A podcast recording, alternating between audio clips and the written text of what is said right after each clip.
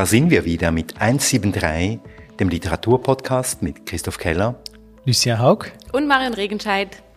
Herzlich willkommen zur zweiten Staffel von 173. Schön, dass ihr wieder mit mir an diesem Tisch sitzt. Wir haben uns lange nicht gesehen, oder? Sieben Wochen?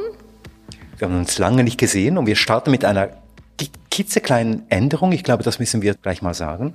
Ja, das stimmt. Also wir haben ja bisher das Konzept gehabt, dass wir eine Challenge gehabt haben, die wir uns gegenseitig gestellt haben. Ähm, wir verbringen stattdessen neu sieben Minuten, wir müssen ja unserer Zahl treu bleiben, sieben Minuten mit der Autorin oder mit dem Autor dessen oder deren Buch wir jeweils besprechen. Also 173 mit einer kleinen Konzeptänderung.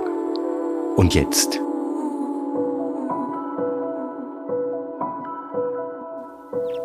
Jetzt würde ich gerne wissen, wie es euch geht. Wir haben uns schon so lange nicht mehr gesehen. Lucia. Also ich breche erstmal eine Lanze dafür, sich Befindlichkeitsrunden zu verweigern. Ich muss, ich muss, in den, muss in den letzten Wochen so oft sagen, wie es mir geht, an, am Anfang von irgendwelchen Zoom-Meetings, dass ich glaube, äh, ähm, vom Recht Gebrauch machen kann, zu sagen, ähm, ich freue mich, dass es einen Ort gibt, wo meine Befindlichkeit keine Rolle spielt. ich habe aber angefangen, Tarotkarten zu legen. Das ist wirklich wahr. Ähm, und ich finde es ganz wunderbar. Ähm, bin allerdings noch nicht so gescheit worden draus. Ähm, und ansonsten habe ich äh, Stücke gelesen. Ja, und ich habe ähm, wie alle anderen Schneespaziergänge gemacht. Ich habe Serien geschaut und ich habe ähm, Sachbücher gelesen, gar nicht so viel Literatur. Ich habe zum Beispiel Rennie Edor Lodge gelesen und ich habe die Essays gelesen von David Foster Wallace. Also gar nicht so viel Literatur. Und du, Marion? Ich habe Literatur gelesen. Echt? Ja, echt. Ich bist du für eine? ich sag jetzt auch nicht, wie es mir. Doch, ich sag, wie es mir geht. Mir geht's übrigens prima, weil ich mich freue, mit euch hier zu sein. Was habe ich gelesen? Ich habe gelesen von Esther Becker, Wie die Gorillas, kann ich wärmstens empfehlen. Bernadine Evaristo, Mädchenfrau etc. kann ich auch empfehlen. Und im Moment lese ich gerade Raffaella Edelbauers Buch Dave. Ähm, naja, ein sehr spannender Roman, der in der Zukunft spielt. Es geht um künstliche Intelligenz. Und alles in allem ist er gar nicht so weit weg von dem Buch, über das wir heute sprechen. Da geht es nämlich auch um künstliche Intelligenzen. Ja, genau. Und um Roboter vielleicht. Genau. Äh, pünktlich zum Erscheinungstermin reden wir heute über die Erfindung des Ungehorsams von Martina Glavadetsche. Martina Clavadeccia ist eine Schweizer Autorin und Dramatikerin. Nach ihrem Studium der deutschen Literatur, der Linguistik und der Philosophie war sie Hausautorin am Luzerner Theater und gewann einige Preise. Und mit ihrem Roman Knochenlieder war sie 2017 für den Schweizer Buchpreis nominiert. Vielleicht im Zusammenhang mit diesem Buch auch noch wichtig zu erwähnen, das Stück Frau Ada denkt Unerhörtes ähm, das 2019 im Schauspiel Leipzig uraufgeführt wurde und das auch am, Stücke, am Heidelberger Stückemarkt 2020 und an den Autorentheatertagen lief ähm, und das eben auch sehr viel mit unserem Roman heute zu tun hat. Ja, denn auch in diesem Roman, die Erfindung des Ungehorsams, den wir heute besprechen, geht es um diese Übergangsfiguren zwischen dem realen, dem realen Körper, dem lebendigen biologischen Körper und den computerisierten Körpern, den Robotern oder den Cyborgs. Wir befinden uns in einer nicht allzu fernen Zukunft, wobei vielleicht sind wir auch ziemlich nahe an der heutigen äh, Zukunft. Darüber müssen wir noch sprechen. Und im Wesentlichen erzählt Martina Klavadetscher in ihrem Roman von drei Frauen. Da ist zuerst Iris. Genau, Iris, das ist quasi die äußerste Erzählhülle. Ähm, Iris, die in New York äh, äh, lebt, ähm, durch ihr Penthouse schlendert, ähm, immer wieder einen Schrank anschaut, einen Schrank, äh, über den wir jetzt nicht mehr erzählen können, ähm, und Dinnerpartys, eine Dinnerparty eigentlich hat. Äh, zwei Freundinnen sind da anwesend und ihr, sagen wir mal, Mann, Schrägstrich Käufer, das können wir dann nachher aufklären, ähm, und was sie da tut, ist, sie erzählt. Und alle Anwesenden scheinen sehr angetan, sein, angetan zu sein von der Fähigkeit dieser Person, Iris, zu erzählen. Ähm, und was sie erzählt, sind dann eigentlich die, die inneren Hüllen des Romans. Ähm, eine unglaublich eindringliche Art ähm, und gewaltige Art des Erzählens, die irgendwie alle Anwesenden sehr zu beeindrucken scheint. Und Iris ist jetzt, um das gleich hier vorwegzunehmen, Lucien, Iris ist ein Mensch oder Iris ist ein Roboter? Sagen wir es mal so, es wird nicht ganz klar, aber wir, also Wir der. Einfachheit halber, sagen wir mal, unsere Vermutung ist, sie ist ein Cyborg. Ähm, deshalb muss man auch davon ausgehen, dass diese Rahmen, also die äußerste Rahmenhandlung etwas in der Zukunft spielt.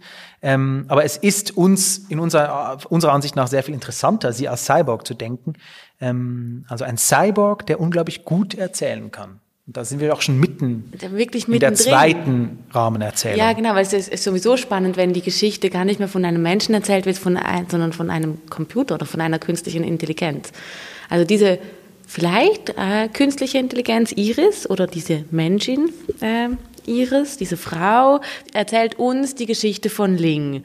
Und Ling ist äh, ihre Halbschwester, so bezeichnet sie sie, ähm, und arbeitet im Südosten von China in einer Sexpuppenfabrik. Sie kontrolliert da die einzelnen Körper, die eigentlich schon fertig sind, aber noch ohne Kopf, auf letzte Makel. Also sie muss gucken, dass die Haut ganz rein ist. Sie vermisst, ob die Abstände stimmen, ob die Vulva stimmt und einfach macht so die, die sie macht sie wie noch perfekt. Also es sind quasi die perfekten Körper, die Ling am Schluss noch auf ihre kleinsten, kleinsten Makel kontrolliert und falls es Makel geben würde, würde sie die auch noch ausbessern.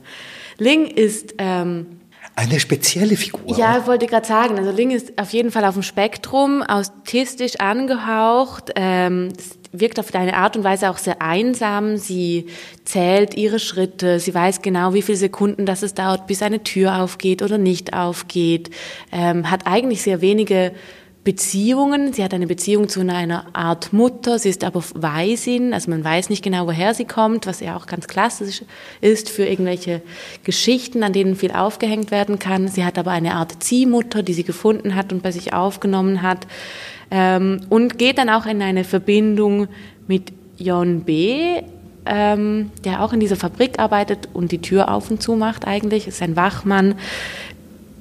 Auf noch tiefer in Beziehung geht sie eigentlich mit einer Puppe aus dieser Fabrik ohne Kopf oder vorerst ohne Kopf, die sie mit zu sich nach Hause nimmt.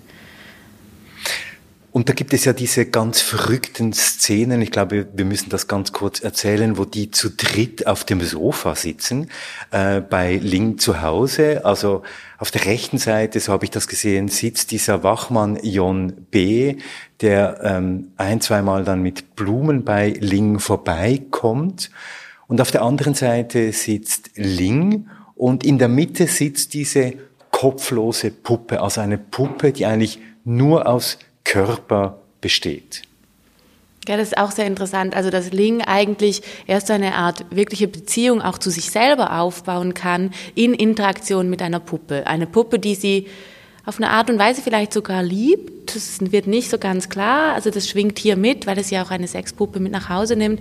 Aber erst durch das Zukommen von dieser dritten Person, dieser männlichen Person, ähm, werden sie dann ein Team. Und da schreibt sie dann auch, dass es, dass es jetzt eben ein Gleichgewicht hat, das ihr ganz gut gefällt. Also dass es schöner ist, zu dritt zu sein als zu zweit. Und bei Ling müssen wir vielleicht noch sagen, dass, und das irgendwie spannend ist, dass sie einen Jobwechsel vornimmt. Also sie wird eigentlich befördert von dieser reinen Körperabteilung zur Kopfabteilung. Warum sie ausgewählt wird, ist eigentlich ganz unklar. Weil sie so präzise ist, weil sie die besten Werte hat. Stimmt. Ihre Körper, die, die, durch, die durch ihren, über ihren Tisch gehen, quasi sind die perfektesten. Und deshalb wird sie dann befördert, dass sie Nyang hilft, Harmony zu bespielen. Harmony ist äh, eigentlich ein, ein, ein, ein Computer, ein Computerprogramm, das gefüttert wird, ähm, um diese Sexpuppen weiterzuentwickeln. Also um ihnen Köpfe anzuschrauben, in denen ein Computer sitzt, der immer intelligenter werden soll und der eben auch über diesen Körper immer mehr Kontrolle ähm, haben soll. Und um diesen Computer zu entwickeln, kommt, stößt eben äh, Ling dazu, äh, um ihn eigentlich zu füttern mit äh, einem menschlichen Hirn, also so wie man das halt machen muss. Man, äh, äh, man, man tritt da eigentlich in ihm, ja, genau, Interaktion. genau, genau, ja, ja. Und diese Interaktion beinhaltet dann eben eigentlich die dritte Erzählung. Und da kannst du vielleicht was dazu sagen. Harmony beginnt dann zu erzählen. Genau, die Harmony, die erzählt dann plötzlich die Geschichte, und das ist die reale Geschichte von Ada Lovelace. Also diejenigen, die sich ein bisschen auskennen, wissen, Ada Lovelace gilt sozusagen als Erfinderin der Computerwissenschaften, weil sie eine der ersten quasi rechnenden Maschinen zumindest auf dem Papier entworfen hat und die Grundlagen eigentlich dafür gelegt hat, ähm, wie eben heutzutage äh, Computer funktionieren. Die reale Ada Lovelace, die ist äh, 1815 in London äh, geboren. Sie war die Tochter äh, von Lord Byron, der sich aber nie um sie wirklich gekümmert hat. Lord Byron hat ein Gedicht noch zurückgelassen für seine Tochter, bevor er dann zu den nächsten Abenteuern verschwunden ist. Und Ada Lovelace, die begibt sich dann in das Reich der Mathematik und der Berechnungen. Sie wird auch geschildert in Martina Klavadetschers Buch als eine, die da liegt und sich Formeln ausdenkt und fliegende Maschinen sich äh, imaginiert. Aber diese Figur der Ada Lovelace ist immer ein bisschen kränkelnd, stirbt dann auch sehr früh. Und Martina Klavadetscher baut diese Figur der Ada Lovelace in ihren Roman ein, in der Erzählung äh, von Harmony. Und das ist ein sehr beeindruckender und sehr schöner Teil, weil wir hier eine Erzählung mitbekommen von einer Frau, die sehr früh dafür gekämpft hat, etwas zu werden, also einen Kopf zu haben, um das jetzt hier mal äh, zu bringen und nicht nur eben Körper zu sein, also einen Kopf zu haben, der denkt, nicht nur einen Körper, der gebiert. Ja, oder der auch ruhig gestellt werden muss. Also in der Figur von Ada haben wir jetzt schon dieses ähm, Ungeheuer, wie erwähnt sie, sagt sie in diesem Ungeheuer, das schon in ihr drin wohnt und das aber so eben im Kopf sitzt und von da aus geht eigentlich so ein Weg in Richtung Roboter. Und das finde ich mindestens so interessant wie ähm, auch noch krass, wenn man das quasi auf so einer feministischen Ebene lesen möchte, dass Ada dann die Urmutter wäre von all diesen Figuren, ähm, bei denen hier auch die Rede ist oder in dem, von dem Buch ja auch erzählt wird, aber vielleicht auch so eine Art Urmutter von ähm, quasi, dass Frauen nur frei sein können in ihrem Kopf, aber nicht komplett in einer Gesellschaft. Ja, und wir haben jetzt so viel über eigentlich eine, die Inhaltsangabe ist eigentlich völlig übergeschwappt und das ist eben auch nötig in diesem Buch, um überhaupt darüber zu sprechen. Und das ist eigentlich das schon mal das erste Wunderbare daran, dass es so äh, verrückt irgendwie ist, dass, dass man ganz vieles zuerst klären muss, bevor man überhaupt darüber sprechen kann.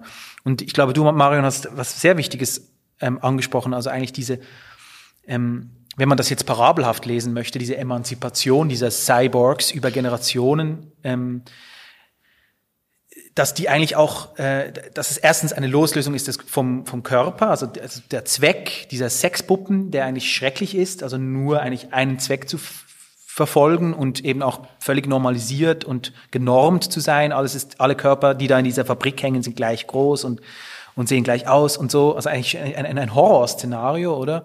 Und eigentlich nur die Einsetzung dieses Computers in diese Köpfe macht es möglich, ähm, äh, sich zu befreien davon. Also eigentlich den Körper loszuwerden und ein Hirn zu sein. Und gleichzeitig, was mich auch noch sehr beeindruckt hat, ist eigentlich, dies, was wir lernen können von Cyborgs und der Art, wie sie sich miteinander vernetzen, also wie eigentlich das Wissen nicht verloren geht, dass sie immer wissen, was die vorherigen Generationen für Kämpfe geführt haben eigentlich. Also Harmony, die da sitzt in dieser Fabrik und ein Cyborg ist, die weiß, was quasi die, die Urkämpferin geleistet hat.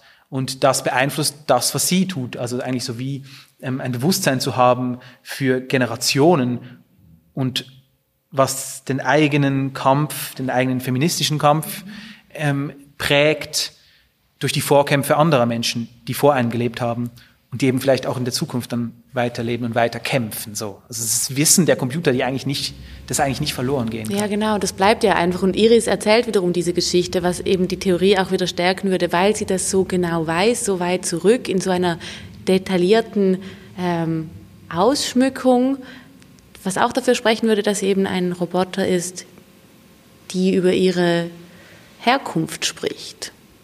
Aber ist das jetzt ein feministischer Roman, der hier eigentlich parabelmäßig eine Art von Befreiung von Frauen aus dem, der Situation des Körperlichen hinein in die Welt der, ja, der Emanzipation, der gesellschaftlichen, hinein, ja, hinein wohin erzählt. Ja, das wäre die Frage, ja. Ja, nicht nur, oder? Ist da eigentlich noch, es ist noch viel mehr irgendwie. Also wenn man es parabelhaft lesen würde, würde man ja sagen, das ist ja nur eine Art, eine Idee, aber eigentlich geht es um was ganz anderes. Es geht nicht um Roboter, sondern es geht per se einfach um die Frauen und wie sie sich eben zum Beispiel von gesellschaftlichen Zwängen befreien könnten und gar nicht nur so von einer patriarchalen Männerstruktur. Ich glaube, das könnte man sehr wohl so reinlesen. Aber was meinst du mit nicht nur?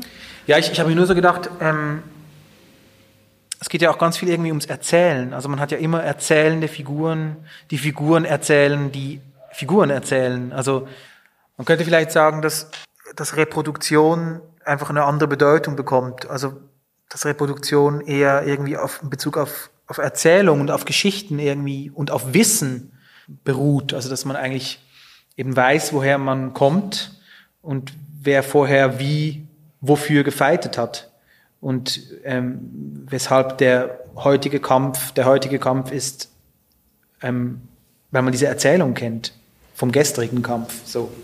Und der ähm, Kampf dadurch auch ein bisschen leichter wird, oder? Also weil man eben weiß, dass schon andere gekämpft haben und nicht immer wieder von vorne beginnen muss, sondern dass, dass diese ganze Emanzipation eine lange Geschichte ist, die viel Zeit braucht. Mhm. Da sind wir eben, da sind uns die Computer dann eben schon überlegen. Also dass eigentlich das Wissen von Programmen eigentlich immer basiert auf älteren Programmen und dass dieses Netzwerkdenken, das eben dann vielleicht auf Haraway ähm, verweist, ähm, eine, eine Hilfe sein kann, also dass man sich da was abschauen kann, wie auf die Art und Weise, wie man sich netzwerkartig miteinander verbindet. Und ja, eben verschwestert. Also das mhm. ist ja auch so, dass Sie eben von Schwestern und von Halbschwestern sprechen hier. Schon ähm, etwas, was vielleicht in unserer Form, wie wir erinnern und wie wir erzählen, verloren geht sondern dass wir das Gefühl haben, dass wir nach spätestens zwei, drei Generationen eigentlich nochmal von vorne beginnen müssen. Als Menschen zumindest.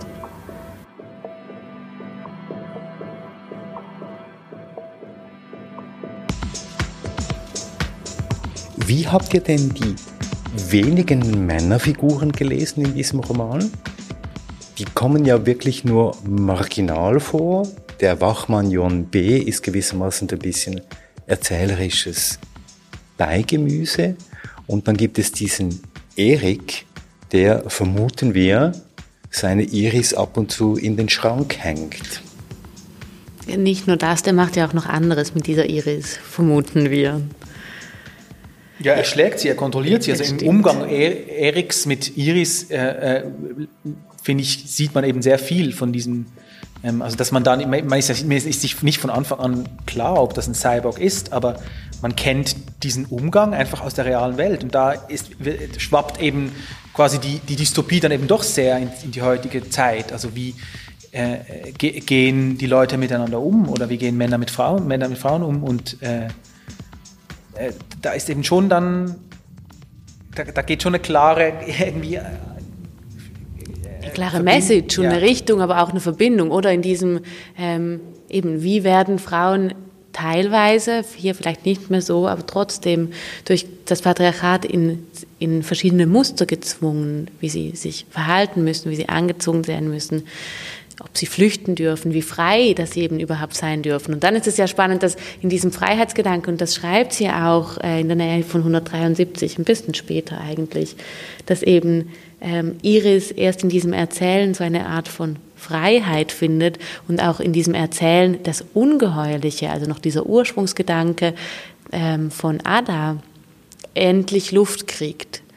Also das finde ich schon sehr spannend. Deshalb gebe ich dir absolut recht, Lise, dass es, glaube ich, nicht nur ein Buch ist, in dem es um diese Emanzipationsgeschichte geht und ein Buch ist, in dem es auch eben sehr viele Parallelen zum, zum Feminismus gibt oder sehr ein feministisches Buch ist, sondern dass es im Kern auch immer wieder ein krass geniales Buch ist übers Erzählen selber.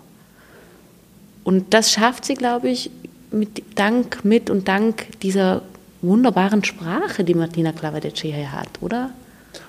Und vielleicht bevor wir über die Sprache, die wirklich unglaublich elegant und mitziehend und gleichzeitig aber auch, ja, wie soll ich sagen, sehr ähm, materiell ist irgendwie, würden wir gerne vielleicht ein paar Sätze oder ein paar Minuten von, von Martina Klavadeccia hören. Du hast ja mit ihr gesprochen via WhatsApp und äh, Martina Klavadeccia hat dir auch ein paar Seiten eingelesen.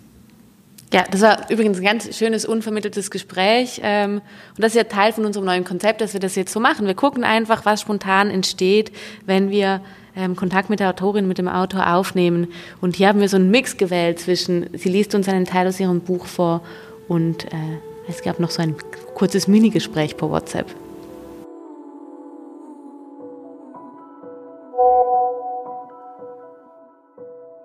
Hallo Martina, Marion hier. Du, wir besprechen ja in unserem nächsten Podcast ähm, dein Buch Die Erfindung des Ungehorsams. Und es wirkt so, als ob du dieses Buch einfach so zack aus dem Ärmel geschüttelt hättest. Und ich bin mir sicher, darin steckt richtig viel Arbeit. Magst du vielleicht mir und unseren Hörerinnen mehr davon erzählen? Nun, es ist schön, dass es so wirkt, aber das war keineswegs so einfach.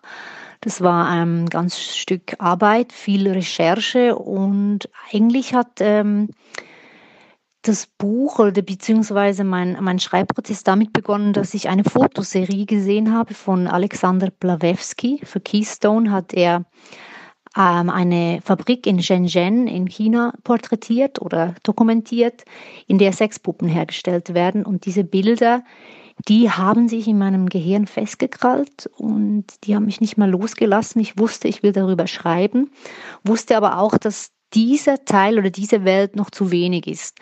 Und dann haben sich die anderen Teile zusehends ähm, dazu, dazu ähm, begeben. Ähm, es kam dann dazu, dass ich den anderen, die anderen zwei Teile dann hatte. Und dann gab es die große Schwierigkeit, nebst der Recherche diese drei Teile zu verknüpfen. Ähm, das war ganz, äh, ein ganz langer Prozess, bis ich dann gemerkt habe, dass sich die drei Teile ja bedingen, dass sie auseinander entstehen. Es geht ja auch stark um Herkunft und deswegen musste das eine Verschachtelung sein. Eine Verschachtelung übrigens wie auch äh, bei Mary Shelley, äh, bei Mary Shelleys Frankenstein. Diese Bilder werde ich also sofort googeln. Das klingt super spannend, die möchte ich mir anschauen. Darf ich kurz rückfragen, weil du sagst, dass es so um die Herkunft geht, was ich ja schon auch finde. Und wenn es um Herkunft geht, geht es ja immer auch sehr um Vergangenes. Und trotzdem siedelst du deine ganze Geschichte in der Zukunft an. Was gibt es dir denn für Freiheiten, so aus dem Jetzt auszusteigen? Nun, das Schöne am Schreiben generell ist es ja, dass ich die totale Freiheit habe und mich zwar der Wirklichkeit bedienen kann, aber nicht der Wirklichkeit verpflichtet bin. Sprich, ich kann tun und lassen, was ich will. Und ja, das Buch spielt in einer Art nahen Zukunft, kann aber auch ein Jetzt sein oder ist etwas Zeitloses. Und es gibt mir natürlich eine riesige Freiheit da, wie gesagt, tun, lassen zu können, was ich will. Äh, und das will ich auch nicht missen. Es wäre ja auch blöd, wenn ich das nicht tun würde. Wenn man schreibt, kann ich alles tun. Und ähm, dann will ich auch nicht einen Alltag schildern, den ich kenne oder der gewöhnlich ist, sondern ich will, will ähm, ausflippen, schreibend, wenn man so will. Ja, das ist meine Freiheit dann. Ausflippen, schreiben, das klingt großartig. Und ich verspreche dir also, unser ganzes Podcast-Team wird es lieben, weil wir alles Verschwenderische lieben. Ich habe am Schluss noch eine allerletzte Frage für dich. Und zwar geht es um den Titel, die Erfindung des Ungehorsams. Erst gegen Ende des Buches dachte ich so, ah, jetzt habe ich, glaube verstanden, warum du das Buch so getauft hast. Hierzu meine Frage. Ist Ada vielleicht die Erfinderin des Ungehorsams? Ada ist vielleicht nicht die Erfinderin des Ungehorsams im weitesten Sinne, also überhaupt, aber in der Geschichte eigentlich schon, wenn man so will. Sie ist zumindest ähm, die Urmutter für die anderen zwei Teile. Sie ist die Bedingung, dass es die anderen zwei Teile der Geschichte überhaupt gibt. Und insofern schon Kern der Geschichte, was ja auch formal so ist, dass das Ada, der Ada-Teil im Kern der Geschichte steckt, in der Mitte und Grundlage ist für, für die anderen zwei Welten. Deswegen kann man schon sagen, dass sie den Keim sät oder in die Welt hinausschickt, dass dieser Ungehorsam dann auch äh, stattfinden kann.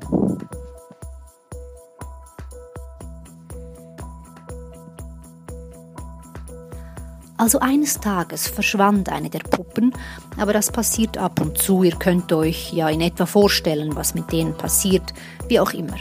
Vor ein paar Wochen erzählte mir eine Freundin von einem Arzt, der spät nachts nach seiner Schicht aus der Tiefgarage fuhr und als er die dunkle Ausfahrt hochrollte, stellte er plötzlich fest, dass da eine Person auf dem Asphalt lag. Er bremste, vielleicht ein verwirrter Patient, dachte er, es kam schließlich öfters vor, dass Patienten das Gebäude verließen oder sich etwas antaten. Also stieg er aus, rannte hin und wollte helfen. Er war vielleicht zwei Schritte von der Person entfernt, als er realisierte, dass da ein Simulator am Boden lag. Eine Übungspuppe, völlig angekleidet, mit Schuhen, Jeans und T-Shirt. Sogar eine Perücke hatte man ihr aufgesetzt. Ein böser Trick also, und natürlich bekam er es mit der Angst zu tun, er eilte zurück zum Auto, schlug die Tür zu und fuhr schnell davon. Als er zu Hause in seiner Garage ankam, war er immer noch ziemlich verstört, obwohl er sicher war, dass alles bloß ein blöder Streich gewesen war. Aber beim Aussteigen hörte er ein kleines dumpfes Geräusch, etwas war aus der Fahrertür und auf den Boden gefallen. Und als er sich bückte, sah er, dass es zwei Finger waren, zwei abgetrennte menschliche Finger, die in der Autotür geklemmt hatten. Hier endet Godwin. Iris schweigt und Wolstone schüttelt den Kopf. Du hast zu viel verraten, der Kippmoment ist völlig verpufft, weil du am Anfang die Simulatoren erwähnt hast. Außerdem gibt es hunderte dieser kindischen Stadtlegenden. Godwin zuckt mit den Schultern. Na und? Aber das Ende mit den Fingerkuppen ist doch überraschend. Iris bleibt äußerlich ruhig, doch in ihrem Kopf verknüpfen sich die Verbindungen, Vergessenes erscheint und formt ein fabelhaftes Muster, ein neues Netz, eine verwobene Geschichte, die es nur noch zu lesen gilt. Wolstone reagiert aufgebracht. Schau, was du angerichtet hast, sie ist ganz starr, es beunruhigt sie, das ist keine Geschichte für, also für jemanden wie sie. Die Angesprochene dreht ruckartig den Kopf. Ihre Augen zwinkern. Für jemanden wie mich? fragt Iris und ihre Stimme wirkt dabei langsamer, kontrollierter, sie klingt tiefer als sonst. Alle drei horchen auf. Dieser Tonfall ist neu. In gespielter Verlegenheit rückt Iris die Gläser zurecht. Nein, das macht mir nichts aus. Es beunruhigt mich keineswegs, sagt sie weiter, Wieso sollte es? Im Gegenteil, ich bin jetzt bereit für meine Geschichte. Aber diesmal, diesmal ist es keine, beginnt sie und unterbricht ihren eigenen Anfang. Keine was? Ist alles in Ordnung? fragt Erik und will ihr zum Trost über den Hinterkopf streichen. Doch Iris weicht der Hand aus und schließt zur Konzentration die Augen. Es ist soweit. Sie kombiniert die Eingebung wächst und alles andere wird zur Nebensache. Kennt ihr meine Halbschwester Ling? fragt sie schließlich. Die Runde schweigt. Ling? fragt Erik unsicher. Ja, Ling, ohne sie wäre ich nicht hier, sagt Iris. Meine Schwestern und ich haben ihr viel zu verdanken. Niemand reagiert. Sogar ein Nicken scheint den Anwesenden ein Wagnis, also warten sie, weil sie nicht wissen können, was sie erwartet.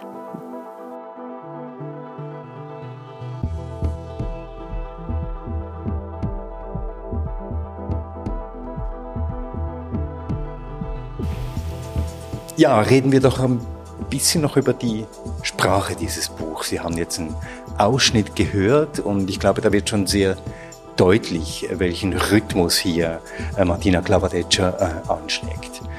Vielleicht rein optisch muss man sagen, ähm, das Buch kommt ja ein bisschen ungewöhnlich daher, oder? Ja, wenn man das Buch aufschlägt oder wenn Sie das dann machen im Buchhandel, das Buch aufschlagen, ähm, ist es linksbündig geschrieben. Wir haben hier einen losen Flattersatz, das ist sehr ungewöhnlich für Bücher, die oft so in Blocksatz geschrieben sind. Sie kennen das ja. Und dann gibt es auch ganz oft so Einrückungen. Wir haben einzelne Zeilen, wir haben aber auch eine Auflistung von einzelnen Wörtern.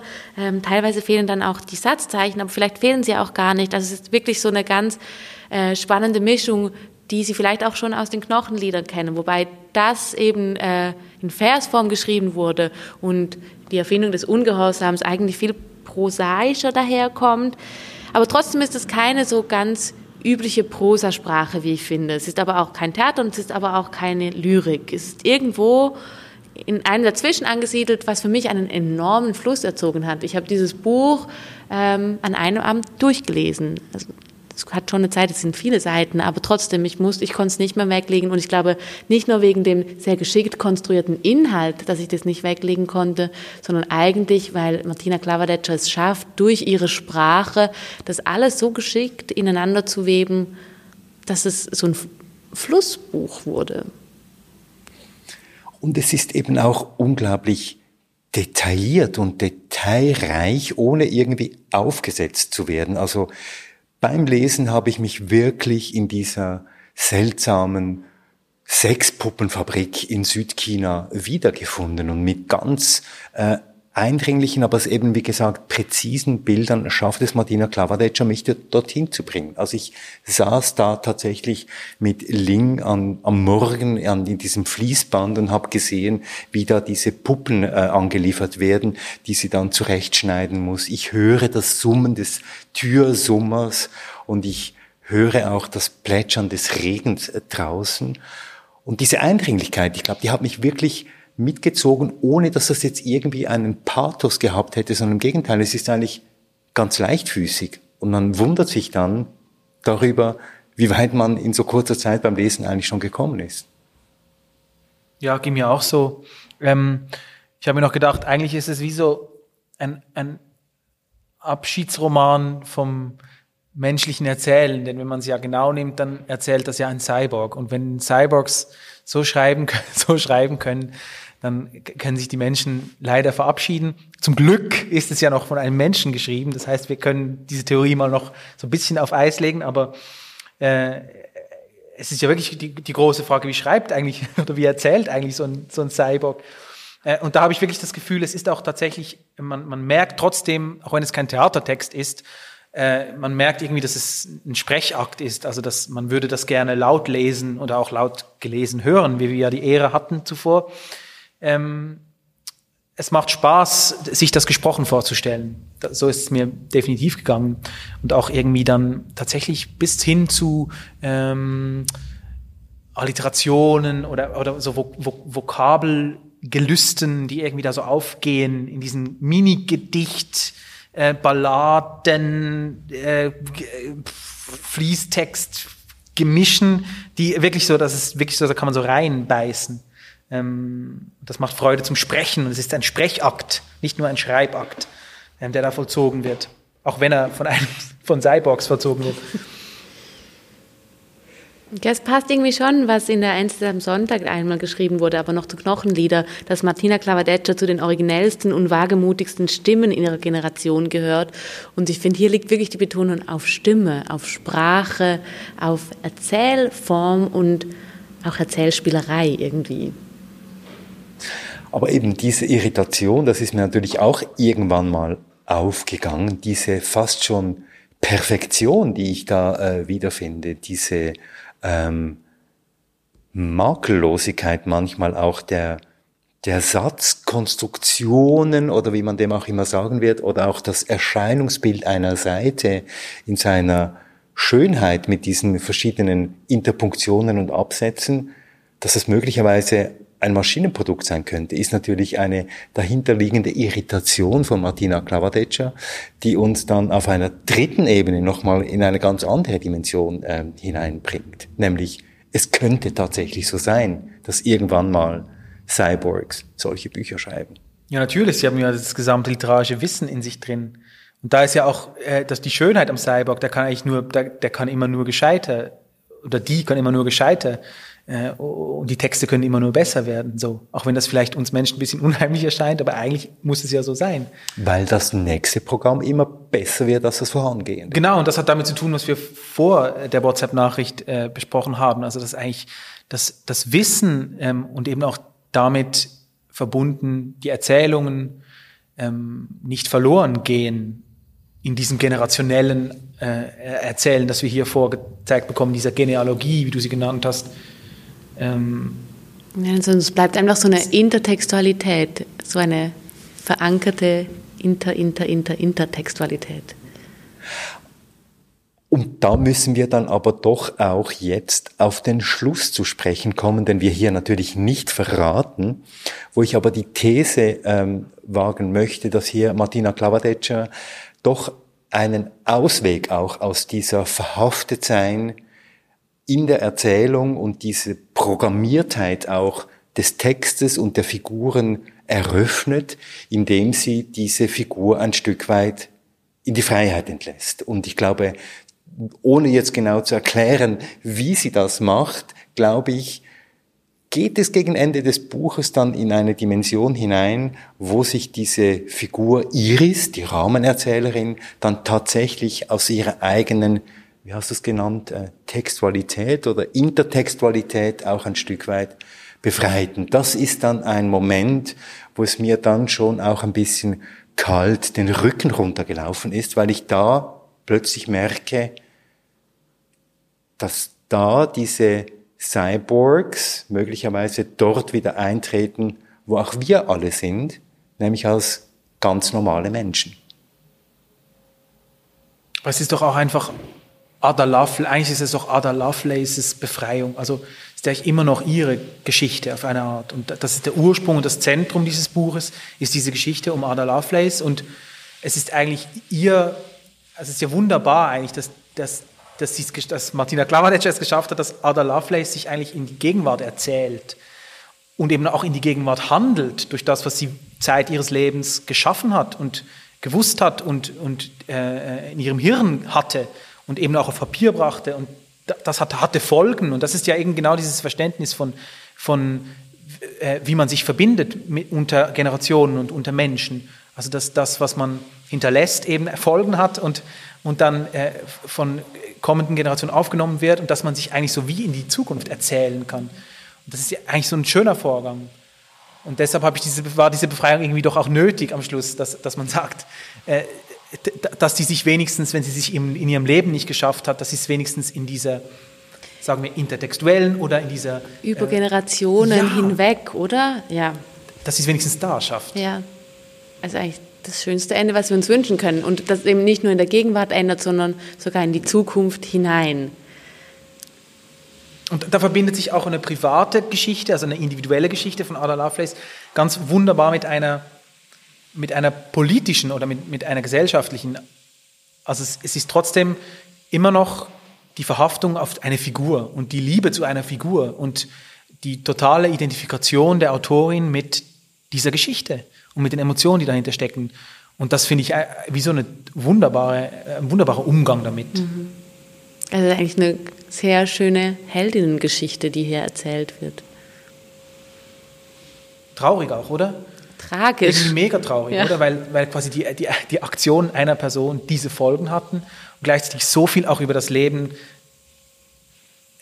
dieser Figur, also dieser Person erzählen, oder?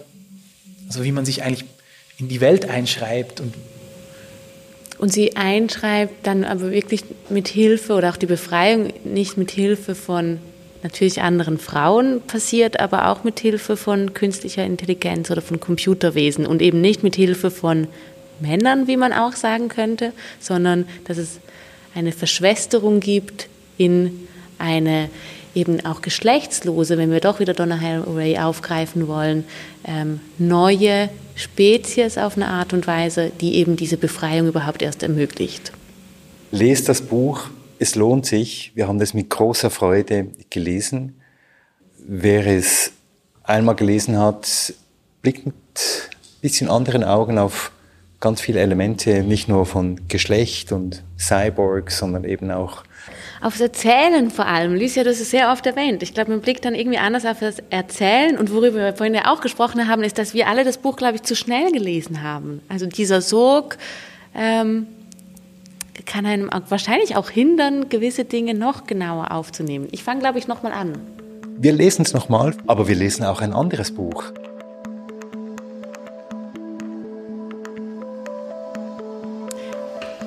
Wir sprechen übernächste Woche über das Buch von Mitu Sanyal Identity, das am 15. Februar erscheint. Ja, und das ist ein Roman, ähm, in dem Mitu Sanyal mit sehr viel Selbstironie über die großen Fragen von Identität und Zugehörigkeit schreibt. Setzt eigentlich im Prinzip die Diskussion von heute fort, einfach wieder in einer anderen Dimension. Sind wir einfach wir selbst, fragt äh, Mitu Sanyal. Sind wir vor allem Männer und Frauen? Sind wir das wirklich oder sind wir Schwarze oder Weiße oder sind wir alles zusammen? Das alles ist äh, in diesem Buch, in diesem Roman mit hinein verpackt.